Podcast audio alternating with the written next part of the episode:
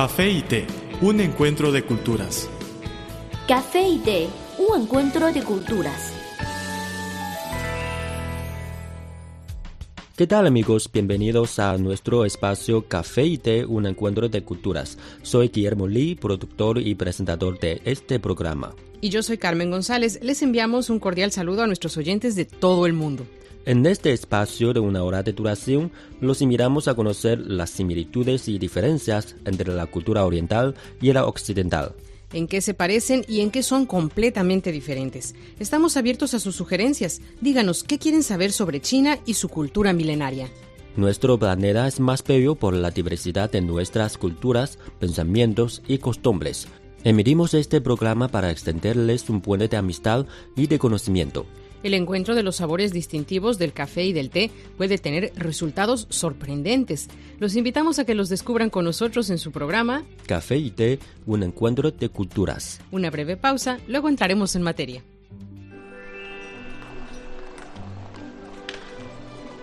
Había una vez una taza de café que rondaba sola por la barra de un restaurante. Pero un día apareció una taza de té y ambos se hicieron amigos. El encuentro de dos culturas se tornó en una mezcla de diversión. ¡Eh, eh! Y conocimiento. Esto es Café y té, un encuentro de culturas.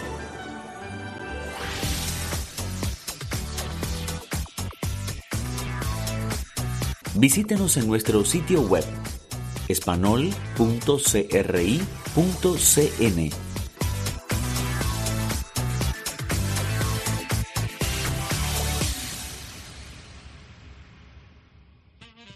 En Café y Té, un encuentro de culturas, seguimos con ustedes. Carmen y Guillermo les agradecemos por su sintonía.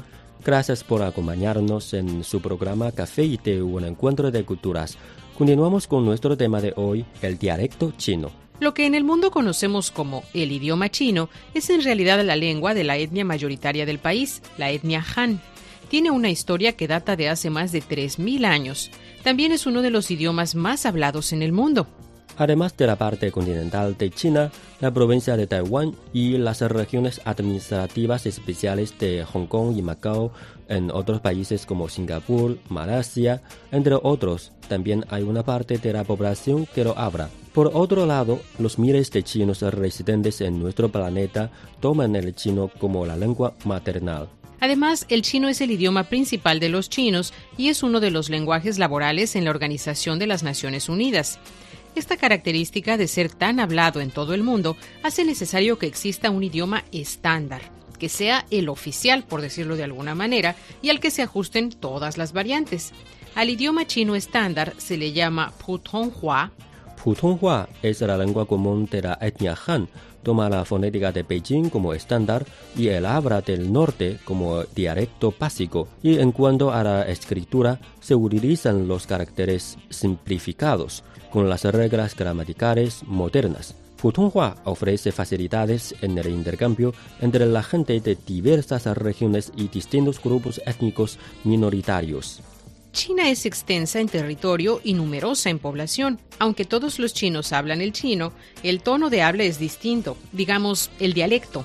El dialecto también se llama habla local. En el caso del chino, existen siete dialectos, tales como el dialecto del norte, el de Wu, el de Xiang, el de Gan, el de Aka, el de Min y el de Yue.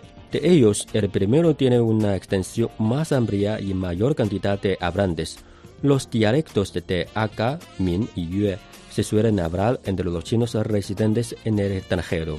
Los dialectos se caracterizan por lo complicado. Las divergencias entre ellos se reflejan en fonética, vocabulario y gramática, pero es más notable en la fonética.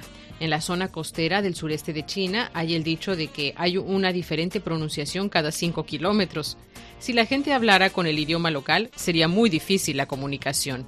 Los chinos reconocen desde hace muchos años que para el intercambio social se debe hablar con un lenguaje unánime. La gente de todas las regiones pueden entender el Putonghua, porque este facilita el intercambio cultural y transmisión de informaciones entre las minorías étnicas y las distintas regiones. El gobierno chino presta mucha atención a su popularización y estimula a la población a aprenderlo. Bueno amigos, después de la pausa, seguiremos con nuestro tema de hoy. Regresamos muy pronto. El café es una de las bebidas más populares de Occidente. El té es la bebida tradicional de Asia. En la actualidad, podemos degustar en un mismo lugar de sus distintivos sabores. Así como el café y el té, las culturas de Occidente y Oriente tienen sus similitudes y diferencias. En nuestro programa podrá conocer algunos aspectos interesantes que estimularán sus conocimientos. Esto es Café y Té, un encuentro de culturas.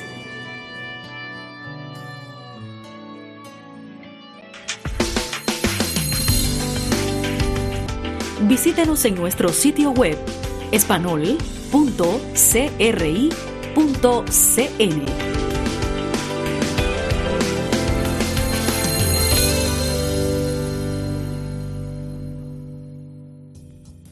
Hola de nuevo a todos los amigos de Café y Té, un encuentro de culturas. A través de la señal de la radio o vía internet, Carmen González y Guillermo Lee les mandamos nuestro saludo más cordial. Bienvenidos de nuevo a nuestro programa Café y Té, un encuentro de culturas. Continuamos con nuestra práctica sobre el dialecto del idioma chino. Si viajas a China y lo único que hablas es chino mandarín, es muy probable que encuentres dificultades, porque en cada lugar existe su propio dialecto. Por ejemplo, la ciudad de Tianjin unos 160 kilómetros al este de Beijing, la capital de China, cuenta con un dialecto muy distinto del mandarín. Por ejemplo, que en chino mandarín o putonghua se dice pero en Tianjin solo dice ma, en cuarto tono, todo con ma, y para nosotros es muy divertido. Por ejemplo, ¿qué quieres comer? Ni ma. En mandarín se dice ni. Así que esta palabra ya se convierte en el símbolo del dialecto de Tianjin. En el norte de China, los dialectos tienen relaciones con el Putonghua, entonces los norteños se entienden más o menos. Lo más destacado es el dialecto Tongpei, que se refiere al que usan las tres provincias del noreste de China, Heilongjiang, Jilin y Liaoning. Gracias a los programas de comedia, este dialecto se expande en todo el país. Por ejemplo, ¿qué haces? En mandarín dice ni gan y en dialecto de Tongpei se dice ga Ahora en China muchas comedias se presentan en ese dialecto.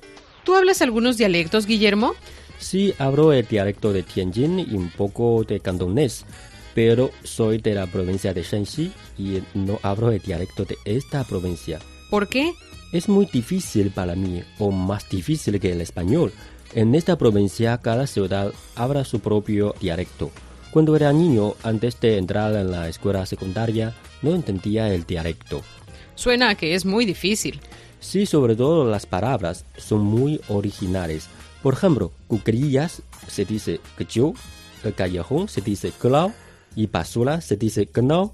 Además, los locales usan muchas palabras distintas y tampoco entendía. Por ejemplo, la bicicleta en mandarín es 自行车, pero ellos dicen 洋车.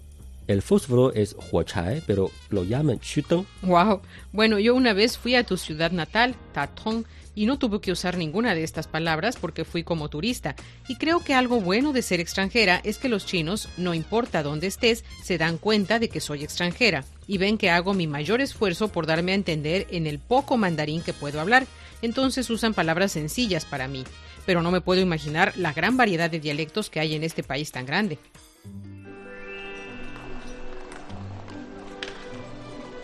Había una vez una taza de café que rondaba sola por la barra de un restaurante. Pero un día apareció una taza de té y ambos se hicieron amigos. El encuentro de dos culturas se tornó en una mezcla de diversión. ¡Eh, eh! Y conocimiento. Esto es Café y Té, un encuentro de culturas.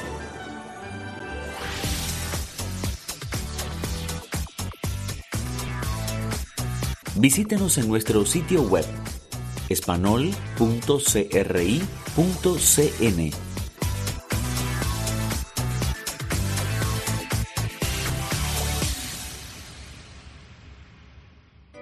Estamos de regreso con ustedes, Guillermo Lee y Carmen González.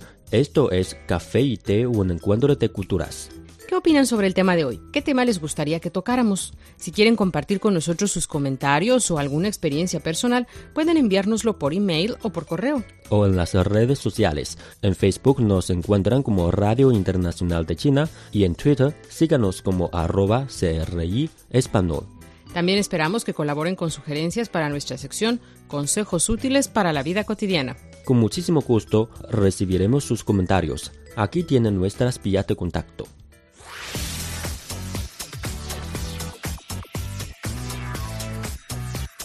Radio Internacional de China, una ventana abierta al mundo. Nuestro correo electrónico es spa.cri.com.cn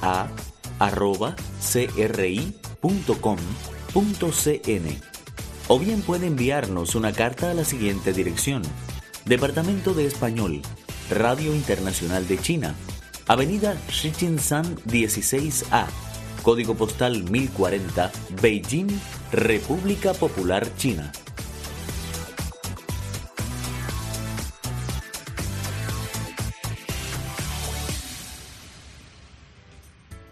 Siempre estamos a su disposición. Por favor, indiquen para café y té en el sujeto de su email o en el sobre de su carta.